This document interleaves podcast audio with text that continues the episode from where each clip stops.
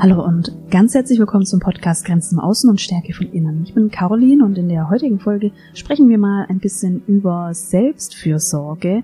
Diese Folge ist inspiriert durch einen äh, durch eine Blogparade, eine Blogparade von Anna Koschinski zum Thema Selbstfürsorge. Alle Tipps, die uns einfallen zur Selbstfürsorge, das war die Idee dieser Blogparade.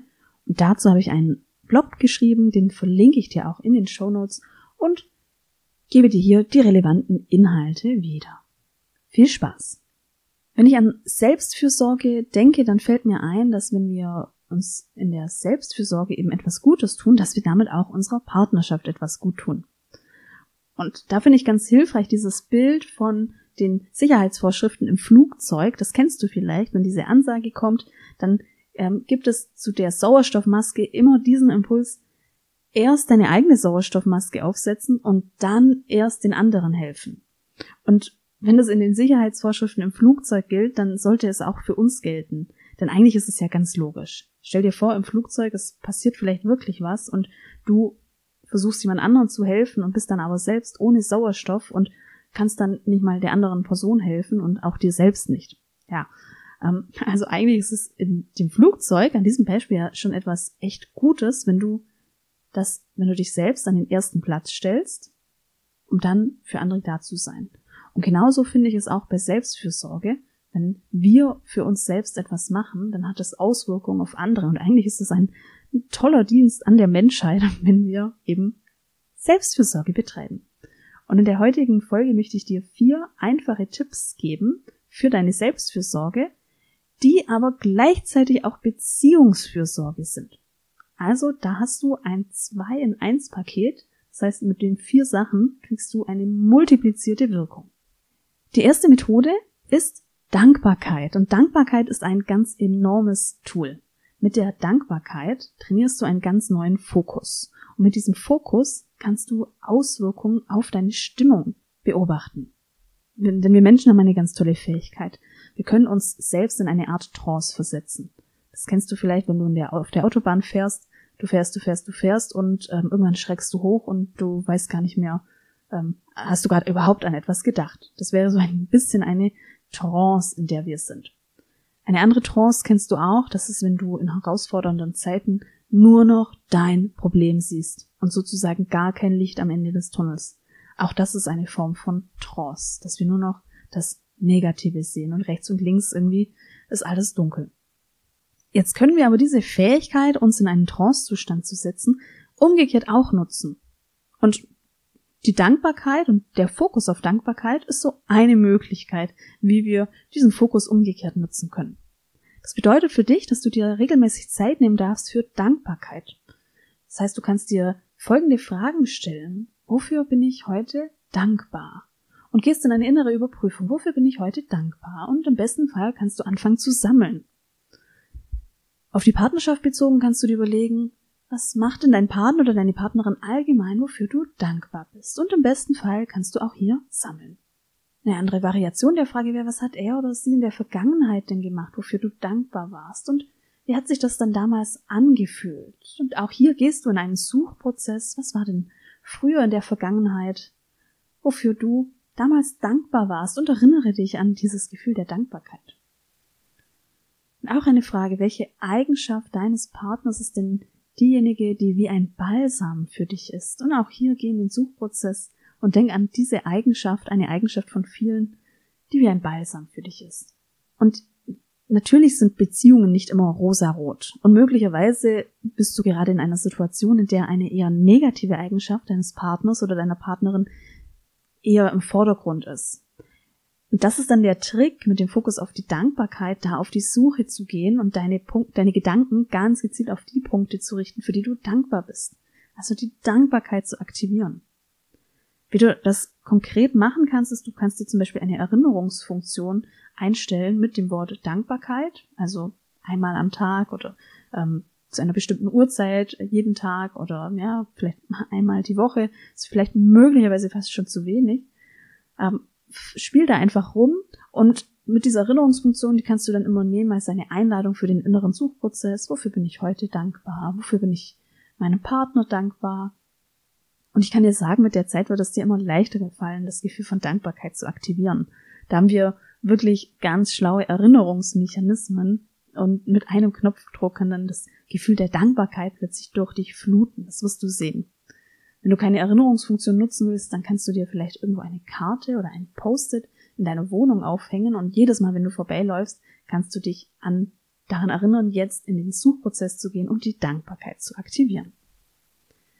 Das war die erste Methode. Die zweite Methode, Achtsamkeit. Achtsamkeit hast du sicherlich schon einmal gehört. War dir bewusst, dass Achtsamkeit ganz viel damit zu tun hat, wie du deine Beziehung führst und wie du deine Beziehung pflegst? Und war dir bewusst, dass deine Beziehung profitiert, wenn du Achtsamkeit praktizierst? Ich gebe dir ein kleines Beispiel, in dem dieses, diese Bedeutung von Achtsamkeit so toll dargestellt ist.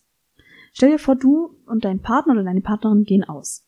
Und ihr zieht euch an und beim Anziehen fragt er dich, Hast du meine schwarzen Schuhe gesehen? Und vielleicht kennst du es, dass auf diese Frage eine unterschiedliche Reaktion von dir folgt. Es kann mal sein, an dem einen Tag bist du eher genervt, ähm, du verdrehst innerlich die Augen, du zeigst es aber nicht. An einem anderen Tag bist du vielleicht genervt und du zeigst es und es kommt vielleicht so ein Satz heraus wie, ja, bin ich eigentlich deine Mutter? Und an einem anderen Tag ähm, sagst du ganz automatisch, zeigst du auf die Schuhe und je nachdem, falls es so ist wie bei mir, dann sind die Schuhe meistens gar nicht so weit weg und vielleicht sogar vor seiner Nase. Aber das ist ein anderes Thema. Es ist vielleicht auch nochmal eine ganz andere Reaktion. Und jetzt ist ja die spannende Frage, was führt denn dazu, dass wir mal so und mal so reagieren? Und was führt denn dazu, dass wir gerade in der Partnerschaft auch manchmal diesen Impuls verspüren, auch irgendwie wütend zu werden und dass dann Sätze kommen wie, ja, pass doch mal auf oder bin ich eigentlich deine Mutter oder achte doch mal auf deine Sachen. Ja, mit Achtsamkeit können wir uns ein Bewusstsein darüber schaffen, was denn genau in uns stattfindet, wenn wir nach Muster A, B, C oder D reagieren. Und mit Achtsamkeit eröffnet sich dann auch eine Entscheidung. Wollen wir denn so überhaupt reagieren? Wie kannst du jetzt Achtsamkeit in deinen Alltag, in deinen Beziehungsalltag einpflegen? Du kannst diese alltäglichen Situationen ganz gezielt dazu nutzen, dir ein Bewusstsein für das Hier und Jetzt zu schaffen. Zum Beispiel kannst du jede Frage deines Partners zu zum Beispiel einem bestimmten Gegenstand, ähm, jede Frage ist möglicherweise zu viel, ähm, oder eine Frage immer, wenn ihr am Gehen seid, Du kannst diese Frage gedanklich damit verknüpfen, einen Selbstscan zu machen. Also jedes Mal, wenn er oder sie dich zum Beispiel nach seinen Schuhen fragt oder nach dem Termin oder ähm, was wir einkaufen sollen, dann gehst du in den Selbstscan und stellst dir selbst die Frage, wie geht es mir gerade? Was nehme ich gerade wahr? Wie ist es eigentlich mein Energietank? Was löst diese Frage gerade sonst noch aus? Wie fühlt sich das an? Ich wünsche dir da ganz viel Spaß beim Ausprobieren. Die dritte Methode Übernimm Verantwortung für dich und triff Entscheidungen. Ich glaube, die beste Methode zur Selbstfürsorge ist, Verantwortung zu übernehmen, und zwar Verantwortung für dich selbst. Denn die meiste Zeit ist es doch so. Ich bin gestresst, weil das und das nicht funktioniert hat. Ich bin wütend, weil die Kollegin wieder so mit mir gesprochen hat. Ich habe keine Zeit, weil alle wollen was von mir. Und ganz ehrlich, wie oft fühlst du dich denn wie ein Spielball in deinem Alltag? Möglicherweise öfter als du willst. Und genau das gilt es jetzt zu durchbrechen. Und der Schlüssel ist Verantwortung. Verantwortung zu übernehmen. Und ja, das ist ein ziemlicher Prozess, denn unser Gehirn macht es sich sehr, sehr leicht. Gerade in diesen eher turbulenten Situationen und Situationen, die uns auch vielleicht stressen und wütend machen, da sucht unser Gehirn eine Erklärung, einen kausalen Zusammenhang und natürlich ist es auch so eine Schutzreaktion, dass der Grund eher am Außen liegt. Und dann ist es eben auch auf Basis des, dieses Gedankenprozesses der Partner, wegen dem ich wütend bin, die Chefin, wegen der ich gestresst bin, die Kollegin, die ähm, schon wieder unfair war zu mir. Und aufgrund dessen fühle ich mich so, wie ich mich fühle. Das Problem ist, damit kommen wir nicht weit. Denn wenn wir uns mit unserem Fokus immer im Außen befinden und den Grund immer im Außen suchen, und den Hund nach außen schieben, dann machen wir uns handlungsunfähig damit. Da können wir nichts daran ändern. Und diese Gedanken, diese Hirnprozesse, das sind ja Täter-Opfer-Gedanken. Da gibt es einen Verursacher, einen Täter. Und du machst dich zum Opfer. Für das Gehirn ist es ein ganz logischer Schritt, erst einmal Komplexität zu reduzieren und eben so zu denken, Täter-Opfer.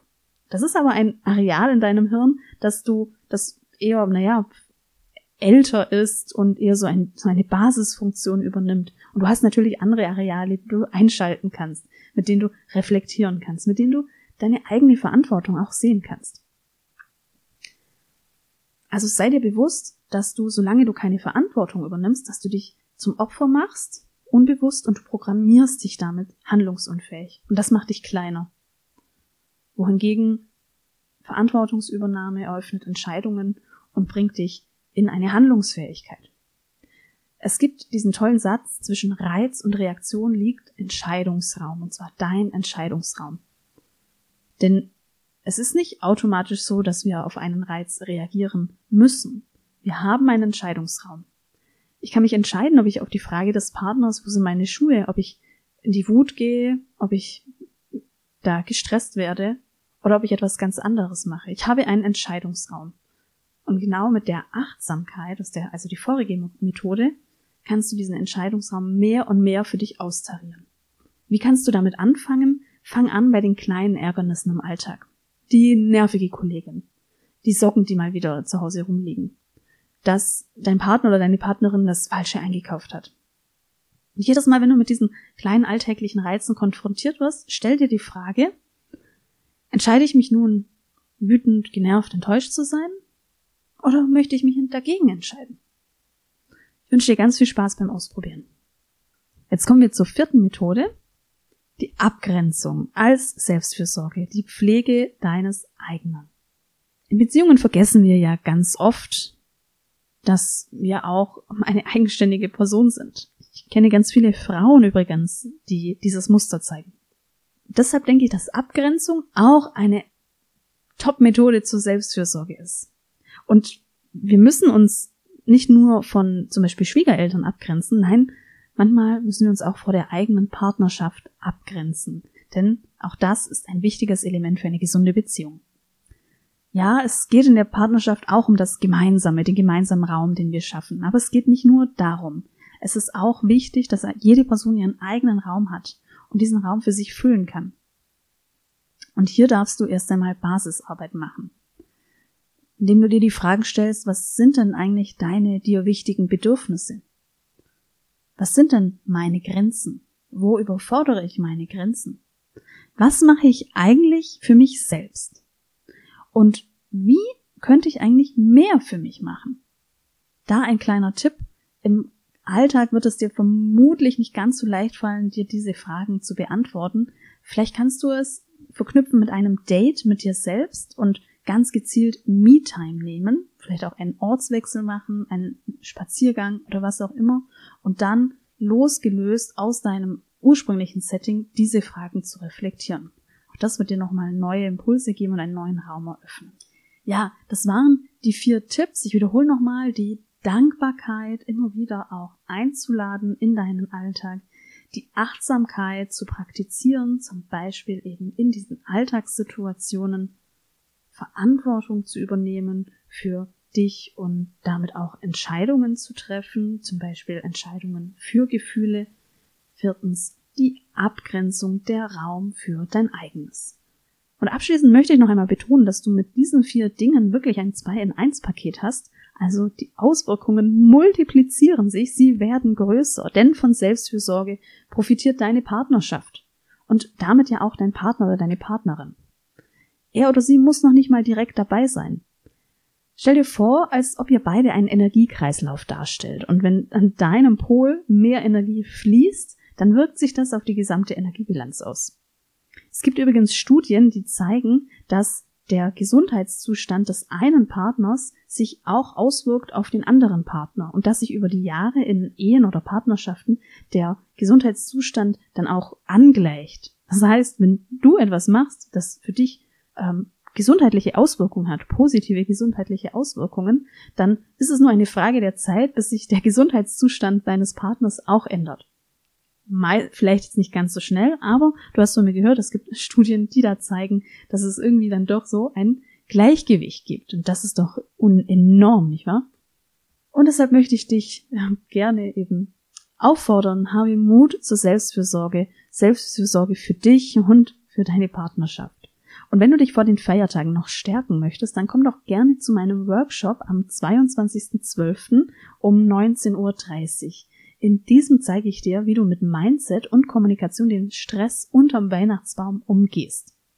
Der Workshop ist für dich wie gemacht, wenn du dir dieses Jahr harmonische Weihnachten wünschst, du aber Angst hast, dass es vielleicht Stress gibt, dass es vielleicht auch Diskussionen gibt innerhalb der Familie zu manchen Themen oder wenn du befürchtest, dass so ein falsches Wort oder die Frage nach den schwarzen Schuhen dich vielleicht an die Decke bringt, dann mach's dieses Jahr anders, mach doch auch die inneren Weihnachtsvorbereitungen, mach auch das für eine, eine Form der Selbstfürsorge und melde dich doch direkt an. Der Workshop ist kostenfrei und ist für mich noch ähm, eine Form, mit dir gemeinsam den Jahresabschluss noch zu begehen.